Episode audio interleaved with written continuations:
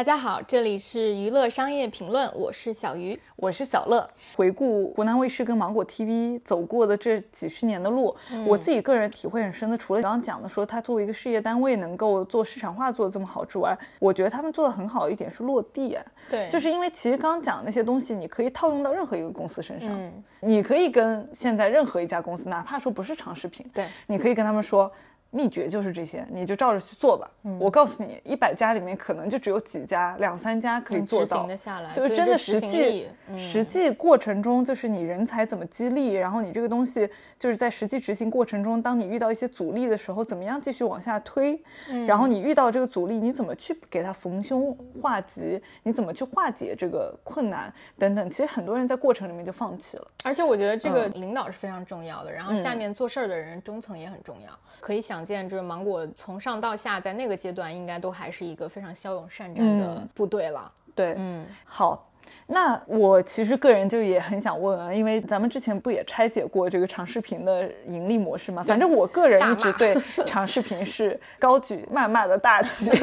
就是我就觉得这商业模式太差了。那其实前面你也有讲到过，就说这个芒果 TV 是首先冲出了爱优腾的格局，并且去首先实现了盈利嘛？它是怎么做到这一点的？嗯，我虽然很狂喷长视频模式，但我也愿闻其详。也是有几点啦，我们先讲内容吧，因为。内容就是娱乐行业最核心的元素，都还是内容。如果我们去回顾芒果 TV 到后面芒果超美整个发展史，它成功的最关键的原因就是它的内容质量。这个内容质量背后站的是它 target 的这个观众群体，然后包括制造产生这些内容的这个团队本身都是非常优秀的。所以就因为它有非常好的内容，保障了它从传统的这个卫视转向芒果 TV 这个过程的阵痛期是比较短暂的。嗯，最开始的时候啊，就是在芒果 TV 团队还没有发展完全，就芒果 TV 这个主体还无力自制内容的时候，其实湖南卫视当时就做了这个独播战略嘛，就把它所有的这个独家内容交给了芒果去独播。哎，这个是很要魄力的。对，是的，是的，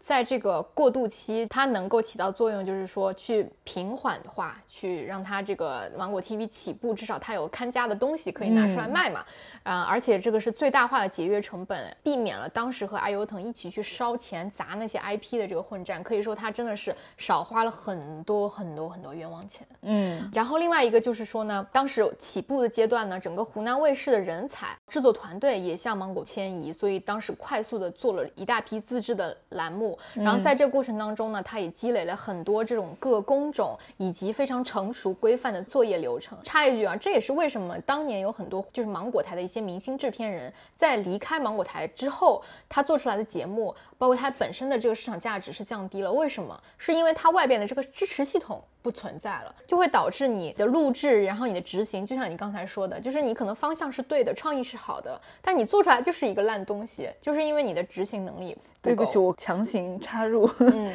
我春节的时候在学习春山学，然后也吃到当年春山学。中有一个瓜，就是说当年《明星大侦探》嘛，就是里面有一个也是挺核心的制作人，就带着白敬亭出走，对，然后出来以后做了一款很相似的节目，但就扑了嘛，但就是那款节目就扑了，就没有《明星大侦探》这么成功。这个就是一个非常生动的例子 啊，就是春山学不代表本节目看法，就是个人娱乐，个人娱乐。所以我们我们回到正题，所以说呢，当时芒果台是上行的发展时期，其实是整个市场也在快速发展瓜分的时期，市。面上还是有很多红利是可以被它吃到的，它也是顺利的吃到了。之后呢，再逐步的去开始自我造血，逐步的壮大，壮大到直至它现在的很多内容也可以反哺到湖南卫视。嗯嗯，当然这里面有一个 argument，就是说湖南卫视和芒果 TV 毕竟还是不一样的这个主体啊，就是时至今日，现在某种意义上芒果 TV 也成了湖南卫视的一个竞争对手了啊，因为他们后面也不是说有很长一段时间也不是独播的这个策略了，也还是市场化选择。嗯。好，那聊完了内容啊，这样第二个就是就是我觉得非常重要的一点就是人才和制度。人才好，其实本质还是这个整个制度环境体系好。所以一方面从湖南卫视时期，它就是鼓励人才创新嘛，嗯，然后到了芒果 TV 也还是这个样子，它是以这个栏目为主体，通过小团队这种单位去开展内部竞争，积累了很大一批青年的团队，而且它是像湖南广电是作为一个是事业单位，也是尽可能的去坚持企业化管理，也是首先推动全员绩效管理的这种比较现代化的一个企业化管理的思路啊。互联网，对它也不是一上来就是这样的，它也是面临了很多挑战啊，有一些关键的点，比如说最开始芒果 TV 在做 A 轮谈判的时候，融资谈判的时候，有很多投资人他就是对这个传统的广电的体制啊，然后包括要去做的这个新兴的互联网体制，有很多不对等的这种合作嘛，就就觉得有点担心，会担心啊，体制的这个决策啊效率比较低，而且没有办法吸引到很多工程师啊等等，而且你想那个时候工程师都在北上广深嘛，嗯，要让他们去长沙，对吧？对，所以当时一度导致他整个谈判是陷入了一个僵局，最后也是湖南卫视领导层是决定说跟投资人表态说，我一定会用市场化的机制来去运作和建设芒果 TV。当时他们就抛出了橄榄枝，去把原来土豆网的技术副总裁让他过来出任了芒果 TV 的 CT。跳槽跳得好，对，土豆网现在在哪里？吃到吃到了红利，吃到了红利。他加入了之后，带来了一大批的这个工程师团队，让这个整个芒果 TV 的这个基础打得比较好。嗯，然后再一个就是说呢，嗯，就是芒果 TV 也和其他的爱优腾一样，也是推出了像这种工作室啊、节目制作团队，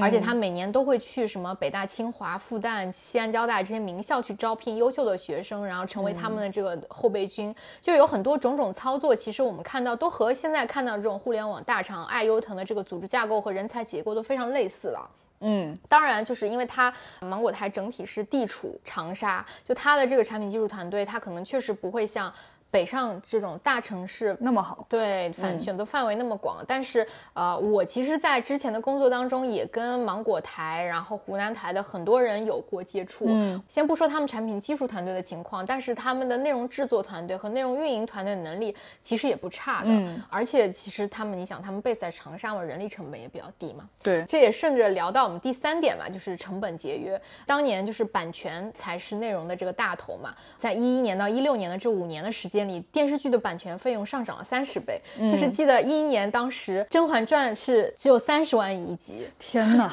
但是你想，现在就是仅仅五年后，就一六年。这个一集超过千万的这个报价就已经不罕见了。我们也讲到了，湖南卫视是独家把这个内容交给芒果 TV 去独播嘛，所以去避免了和 BAT 一起烧钱。那后期呢，其实整个芒果 TV 还是偏向于自产自销的经营策略，所以它的内容溢价被控制的比较低。但是虽然它背靠大树好乘凉嘛，但是其实硬币的另外一面也是说，我也跟一些二级市场的这个朋友聊过，就资本市场整体对于芒果超媒这个上市公司比较。诟病的一点就是说，他们的关联交易是勾连比较深的，就比较难以拆分，所以你其实很难。算清楚它到底这个盈利，你 对，其实前面我们在讲盈利的时候，其实我就很想说，就因为我家属也是做这个二二级的嘛，反正我们探讨到这个话题的时候，其实确实是二级市场投资人对于他们盈利是颇有诟病的，就是对他的财报上的数据是不太相信的。对对，因为你背后的账很难算清楚。是的，是的，而且还有另外一个小点，就是我们也之前也提到，它是瞄准年轻女性嘛，嗯，年轻女性虽然她们确实是很有购买力，而且圈层化非常。垂直，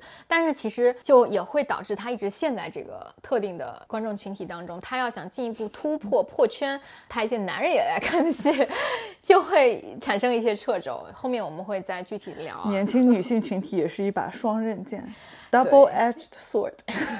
好，那最后一个原因就是。呃，又回到了这个人的因素。当时不得不说，他的这个领导层是是母子，是牛的，他能够顶住了整个决策当中的一个阵痛期。嗯，当时他从一个卖方市场，就是我作为一个手握版权的这个传统卫视，然后开始转向独播自制，从半个甲方变成了爱优腾的竞争对手。所以其实他一瞬间和爱优腾的关系就变成了。竞争竞争关系了，所以它有很多宣推啊渠道就开始变窄。当然，我觉得那个时候是因为还短视频还没有就是刚开始起步啊，就是后面短视频兴起了之后，其实你也很难判断了究竟是不是好事还是坏事。我听说啊，当时有有某一个大平台就会表示说，你不买我就不播你的节目，我不播你的节目，你所有的露出在我这里也没有。你要考虑一下你的互联网影响力。哎呀，这话听着感觉爹味甚浓啊。看上去很吓人的这些话，整个芒果台的领导层都顶住了，一直坚持着战略的方向，嗯嗯，顶住了很大的压力。而且我听说当时湖南台是把自身的独家版权。供做这个快乐阳光，就是芒果超媒的前身，去作价增资，然后赋予独家权，实际上是减少了卫视的营收。同时，他也把一部分台里面的这个内容资产去割肉给了芒果 TV，所以其实内部的这个压力也蛮大的。嗯，那我们前面讲了这么多历史，我觉得是时候来看一下当下这个时点了。嗯，就其实当下，就像我最开始开场的时候说的一样，芒果台正在面临着重重的困境。当然啊，就是湖南卫视陷入这种传统电视媒体的困境，我觉得这个都是已经是属于老黄历了，对，这个所有人都知道嘛。蚂蚁竞走十 年，蚂蚁竞走十年了。嗯然后，嗯，芒果 TV 呢，它归根结底还是一个长视频平台啊，长视频平台确实存在很多问题啊，所以芒果 TV 也不例外，也面临着这些问题。对，所以现在呢，可以说是芒果 TV、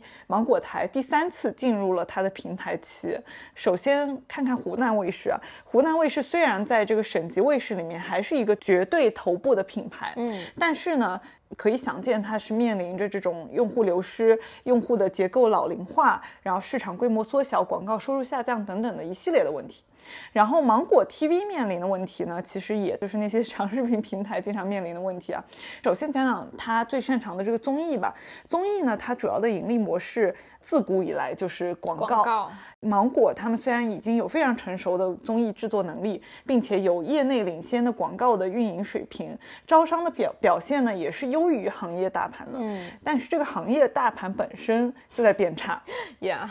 并且呢，就是他们近两年其实确实也是缺乏爆款的新综艺，嗯，然后有一批的这种综艺带都已经进入了声量的末期，对，然后再加上咱们现在这所有人都在共同面临的这个经济放缓和下行，效果广告重于品牌广告的这种趋势等等，所以他们的综艺方面的广告收入其实是面临着很大的压力的，嗯，那电视剧呢，除了广告之外，其实它还有这个会员收入，对，但是。芒果他们的付费会员的规模就比较低，其实比起爱优腾而言，目前还是处于一个增长期啊。这里也是提供一些数据，就是芒果 TV 在二二年底，他们的会员规模是五千九百万左右，嗯，然后会员收入是三十九就四十亿元左右吧。对，嗯，所以它这个内容上的偏科是非常明显的。是的，是的。而且他们的用户就像前面说的是偏向女性，所以用户规模天然的也存在天花板啊。对，然后再加上它这个爆款，还有这种大制作的。剧集比较少，跟会员规模之间它是一个互为因果，嗯，就是你的这个会员规模上不来，你的剧集就播不出很大的量级，对，你播不出很大的量级，你赚不到钱，或等等，你的会员规模也就上不了，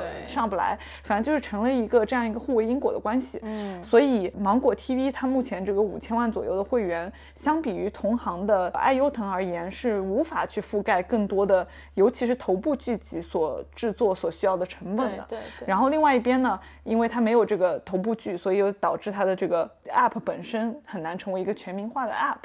我觉得拿它呢跟酷比呢。反正酷也有酷的问题吧，就我觉得可能芒果跟那个你你压根都没有想过拿它跟爱腾比是吧？爱和腾那是明显是 next level 了，而且我甚至觉得这个爱比腾也上了 next level。芒果呢离这两个还是有很大很大差距的。我这里顺着小乐的话，也想进一步去剖析芒果 TV 剧集的问题啊，因为其实综艺已经很稳了嘛。我觉得它在综艺方面的稳问题不大。我我我对它综艺还是有信心的，虽然最近这陷入了一些这个。小小的这个没有什么太多爆款的产生，但是我相信就是他们还是。一直以来是有这个活跃，因为综艺方面足够能打，你你这个找遍全国无敌手，对，也已经是垄断了这个 全国最最强的一个资源了。是的，所以其实就想进一步剖析一下芒果 TV 这个剧集的问题啊。如果我们看这个芒果 TV 剧集的构成，它基本上是四大块儿，一块是这个精英独播剧场的剧，第二个是一些常规的这种纯网剧，第三个就是它开了一个叫芒果季风剧场，第四个就是现在比较流行的这种微短剧。嗯，我觉得大芒微短剧这个。东西就就可以先暂时按下不表吧。这个事情呢，虽然是现在是风口，但是我说实话，呃，对于长视频平台来说，它是不擅长去做这件事情的啊。然后我们先来看看这个精英独播剧场吧。就在过去呢，这两个平台虽然刚开始的时候说它要给它独播啊，但是后面一段时间是还是双平台没有深入融合的。在那个状态下呢，以前湖南卫视的这个精英独播剧场的剧是未必去到。芒果 TV 的。嗯但是大家可能不知道，你们有没有注意到，从二三年之后，这个现象就不会再出现了。当年就是刘亦菲的那个，就你最爱的神仙姐姐去有风的地方，啊去年 杨洋的那个，那个我的人间大烟火。大火的那部剧，对对对，是的，配角上桌吃饭那部剧啊，这些大剧都是上线了芒果 TV，而且很多都是独播的，所以其实这一部分是芒果 TV 剧集板块的主心骨。但是我们看到这个主心骨是不足以支撑和爱和疼去主流平台去竞争的。这里有一个重要的原因是在于什么？精英独播剧场这个台播剧和网络剧之间，它是越来越两极分化。就嗯近些年，就是你会看到，要么就是那种非常大众题材的国民大剧，比如说像什么人世间呀、风吹半夏、幸福到万家这种，这种剧是可以做到台网通吃的，包括像狂飙什么的。但是呢，这种情况是可遇而不可求的，你很难就是可能一年恨不得能出一个爆款就不错了，而且这个爆款大概率还是在爱优腾这三家，可能都不是这个 优了啊，就是爱腾那两家当中，嗯，概率很低会落到芒果啊。然后要么就是说台播剧和网播剧之间年龄的受众差异的这个鸿沟是越来越明显的，有很多就是我们的听众可能完全没有听过的剧，反而是在电视台端表现的是非常好的。确实，我这春节回到家看了家里的这个上了年纪的这些亲戚啊、爸妈啊，他们就是开着电视看那种什么打鬼子啊，就是这种剧，他们就听个响。其实，其实就跟跟我们就是看这个网剧是完全不同的逻辑。嗯所以说呢，单凭湖南卫视的这个黄金档的剧集去填充芒果 TV 的这个剧集，它的这个丰富度、影响力都是难以和爱腾这两家去相比的。嗯那除了精英的这个供给之外，那另外一块就是这个芒果的这个常规的网剧啊，然后包括微短剧，其实都很乏善可陈。再一个就是季风剧场，其实季风剧场之前支棱过一次，就是那个我在他乡挺好那一部还挺火的，但是从那之后也再没有出现什么好的剧集了。明年呢，我看到的就是李现和杨紫在拍的那个《大唐风华》还是什么嗯《长安风华》，就是只是是一个唐代的一个故事，也是杨紫做生意吧，大概就是这样一个这个女性女性向的一个剧。不知道这个剧能不能质量，然后口碑可以爆。所以其实这种现象往根儿上说，还是钱和资源的问题了。就是说整个平台资源投入的优先级，它整个就是优先度就不在剧集上。嗯但是呢，你要想要做剧集，然后在剧集的领域持续做出影响力，你至少要三到五年非常稳定，每年都有非常庞大的资源去投入，嗯才能去砸出这个所谓的爆款概率。而且你去看现在的这个剧集的一个竞争逻辑啊，就是。爆款的东西一定是从前期的剧本，甚至在 IP 阶段就是被好几个大平台去重金争夺，这个也跟各个平台在文娱领域的资源布局有比较大的关联。比如说像腾讯，它就有这个阅文嘛，所以它有很大的这个 IP 库。再一个就是说，对于内容产业，其实是要遵循从量变到质变的这个规律，就是你不可能说啊一上来就马上就是爆剧了对，就爆剧了。所以说，所有的黑马其实基本上都是平台大量投入的结果。按照芒果现在的会员规模和收入的规模，想要支撑额外的成本投入，其实是比较难的。如果说你要想做剧的话，那就会势必成为整个湖南广电整体的一个巨大的战略投入项。二二年的时候呢，也有点扛不住了。以前是没有双平台融合，二二年之后开始双平台融合，网和台的领导开始交叉的任职，然后所有湖南台的剧都放在芒果 TV 独播。可以看到，就是说他已经在他能拿出来的招儿已经全部使出来了。但是呢，你从他的业务走势上看，其实是没有什么太大的帮助的。嗯确实，这个湖南卫视和芒果 TV 两个抱团取暖，肯定是它的一个 reaction，嗯 to 这个行业的这个大环境的变化。但是呢，这就是来到了我们节目最开始给大家提到的那个问题，就是未来芒果 TV 何去何从？嗯，那我我先来问问你吧，嗯，如果你是张华丽的话，你会怎么办呢？其实我觉得有几条路吧，我们可以嗯就是每条路分别聊一下。第一个就是你到底要不要投入剧集？嗯嗯，你怎么看呢？呃，你去看现在芒果整体的收入的话，因为它综艺强，所以很大的一个收入是靠广告嘛。嗯然后它的会员的这个规模也不够大。那其实你说从商业模式的角度看，长视频平台究竟是靠会员模式还是靠广告模式更合理？就是我觉得会员模式当然很差了，但是呢，广告模式比会员模式还差。矮子里面拔将军逻辑是吧？对，所以我就觉得，如果说长期想要扭转靠广告的这个模式，提升你的会员模式的话，剧集好像是一个 must go，就是可能你长痛不如短痛。你早晚都得痛，那你越晚进会越丧失先机。就是你从第二阶段，就是从卫视转流媒体平台这个历史经验，其实可以看出，留在原地的人都没有好下场呀。你看现在的这些卫视，其实日子过得都紧巴巴。至于这个钱从哪里来呢？就是我其实觉得现在芒果台整体有很多，有太多枝枝蔓蔓这种边缘业务了。你能想象它还有一个什么单独的短视频平台？嗯，它还有一个单独的电商平台。你说你作为一个长视频平台，你做一个电视台，你做这这些干啥呢？虽然就是说爱优腾其实也都或多或少做一些，但是人家那背后是有爸爸呀。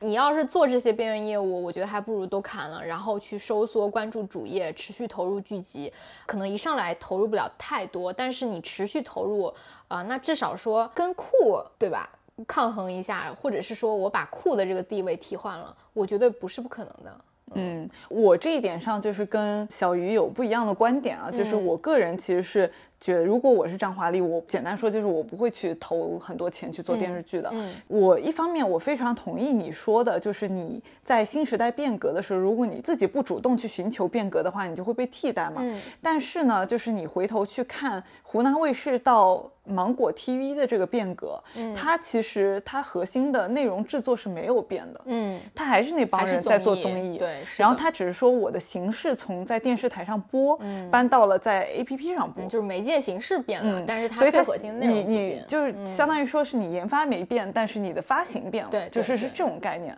然后我自己其实很多年前我刚工作那会儿读过一本书，对我影响还蛮大的。那本书名字叫《Profit from the Core》，嗯，就中文叫做主营利润。它就是这个作者是去研究了大量的公司，然后发现很多企业为了增长而去把业务扩张到自己不擅长的领域，其实对于公司而言反而是有害的。这是非常熟悉的一个 story，就是也是中国很多。互联网公司都爱做的事，你瞎折腾就容易反而把自己优势给折腾没了。对，你看什么字节做游戏啊，对吧？这都已经算是一个非常顺的一个逻辑，但是还是没做好，然后还是就是卖了嘛。所以那本书，它它作者观点就是说，你与其去做这些杂七杂八的事儿，还不如去专注于自己擅长的主营业务，把主营业务做得更稳更好，然后你反而可以做成一个百年老店。另外呢，就是你也可以专注于你的主营业务，然后其实你每家公司里面都有很多运营的这个效率可以去提升的。对，你可以让人效变得更高，你可以让成本更节约等等，然后你让这个利润率上来以后，你这个公司也许说你在资本市场上没有更好听的故事可以去吹了，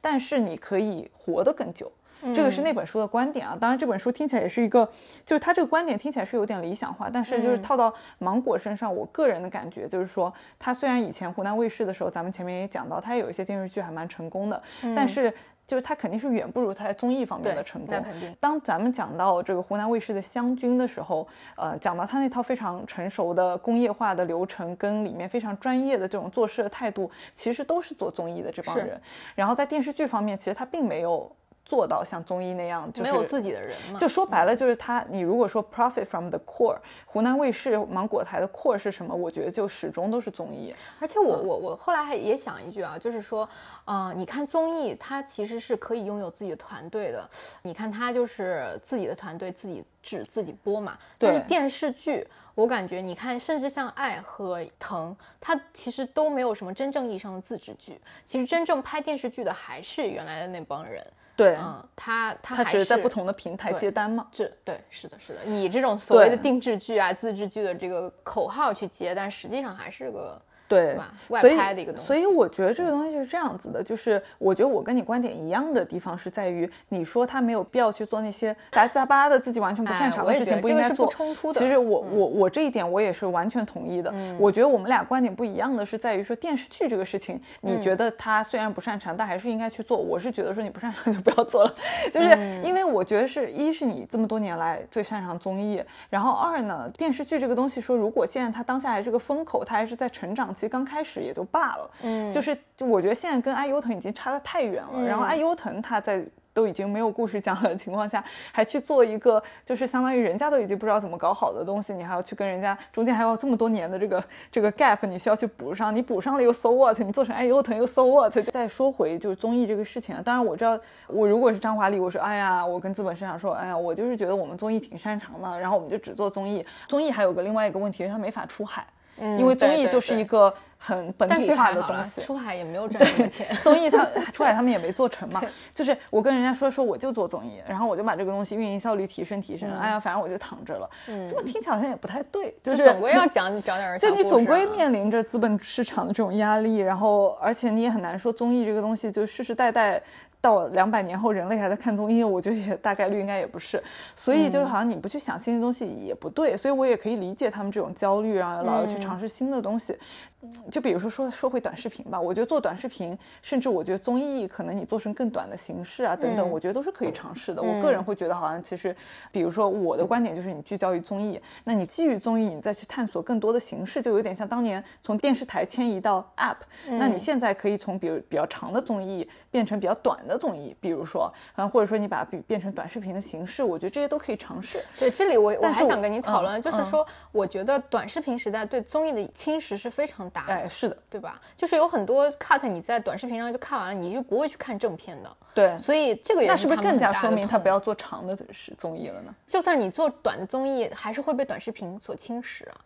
就这个钱，anyway 还是不会留在你手里。嗯，就是这个，我觉得也挺有意思的。就是这个是不是有任何的方法可以去实现？比如说，你同样是做这种短视频的综艺，你可以想办法把这个钱赚到自己的口袋里，而不是让那些有的没的营销号或者其他短视频那种做剪辑的把这笔钱给赚走了？我现在看到的一个就是，你看那个奇艺和腾讯都跟抖音合作嘛，对，就相当于就是说，抖音我就付你一笔一次性的费用，然后你就开放这些版权让我去剪吧。嗯。嗯，这个也是也算是赚赚钱了吧？但这个也就有点像你以前把电视剧卖给别的平台嘛。卖这个叫什么？也不是不能说卖国求荣啊，但是就是没办法嘛，就是也确实得拥抱短视频，所以确实是很很难啊。而且，但但我觉得不管怎么说，还有一个还可以做的事情，就是把它的产品技术好好的做好。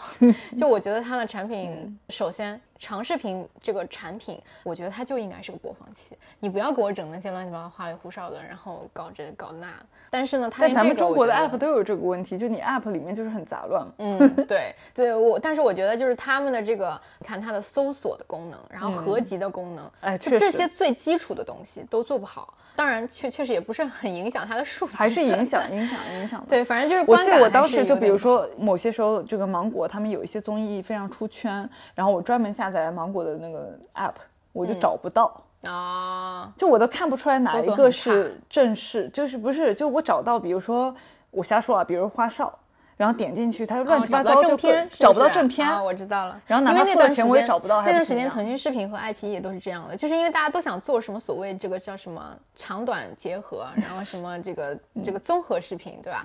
但其实这个商业逻辑上不成立的。嗯。而且现在现在也看，就也已经验证了是错的了，对啊。我觉得它确实把它的这些基础功能做做好，然后把边缘枝枝蔓蔓的业务砍掉，然后收缩到主业，持续的保证它的综艺有爆。爆款产生，然后当然具体上我们俩有不同的看法。其实，但确实，如果按我的这个说法来回到我们那个核心问题，是说下一个增长点在哪里？它没有增长。按我的说法就没有增长了。对，它就，但是我所以我觉得这就是上市的原罪嘛，因为你上市了，你背后就有很大的推手推着你一定要必须要增长，你必须要讲故事。对，如果它。它没上市的话，当然，如果它没上市，也没有今天的芒果 TV。但是上市了，也会造成它今天的这个量难。好，那那讲到这里呢，我就又回想起，就是在之前工作当中，其实跟芒果 TV、湖南卫视的一些中高层的管理人员都有接触过。他们给我的感觉是，整体是一个非常有活力，然后也很年轻。说实话，我我是真的就是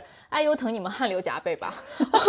我觉得比爱优腾年轻。我觉得对，很明显嘛，是就是他们有一些干部是比爱优腾的这种所谓的中层的人，能不能举个大大概的概念？就是大概三四十岁。然后就可以做到做到，就是像这个，就是总经理啊，或者爱奇艺的 VP 啊这种 level。VP 然后爱奇艺的怎么说呢？爱奇艺有很多，有几个吧，就是还不错的，然后年纪也比较轻的，有创新能力和想法的这种高层管理。就是跟他们接触当中，整体能够感觉到他们是身上是有那股劲儿在的。嗯。而且他们是非常求新求变的，但是呢，就是说在另外一端，他们的业务也确实到了一个需要去盘整盘整的阶段。像我们刚才聊的一些一些共识的点啊，比如说这种边缘的东西不要做，然后把你的用户体验、产品做做好，然后有一些这种跟你关系并不大的这种。技术的东西呢，也可以不用花太多的这个精力去去。至少这早期不用吧？比如说 Vision Pro 可以等到这个整个生态更成熟了再去投入再再投入。就是现在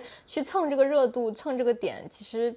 就是可能就是从经济利益上来说，对他们来说并不是一个什么最优的东西。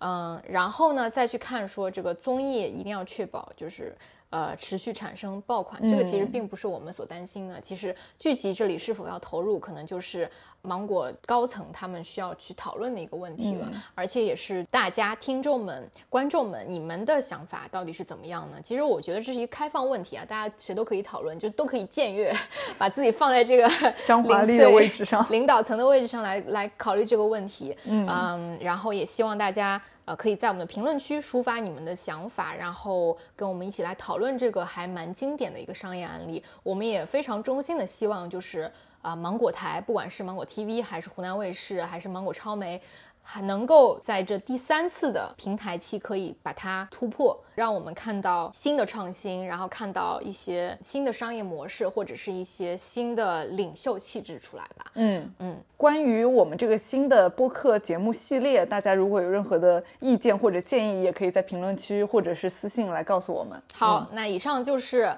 把湖南卫视芒果 TV，把芒果台写成哈佛商学院案例，我们就会这样写。好，那就祝愿我们芒果台越办越好。好，谢谢大家，我们今天就聊到这里吧，拜拜。嗯，拜拜。我们是娱乐商业评论，关注娱乐与商业的交叉点，愿景是向世界讲好中国故事。两位主播都毕业于哈佛商学院，因此能从商业视角专业剖析娱乐行业。除了播客，我们的微信号是 EBR Fans，欢迎加入我们满是娱乐业内人士的听友群，一起交流。我们的小红书和 B 站账号都叫娱乐商业评论，有更多播客里没有的图文和视频内容。我们的微信公众号上会有播客的文字稿，由于不可抗力，公众号和视频号用的都是英文名 Entertainment Business Review。如果你喜欢我们的节目，想要表达你的支持，请在以上平台多多关注我们的账号，并与我们互动，或是在小宇宙 Show Notes 和微信公众号文章的最下方为我们打赏哦。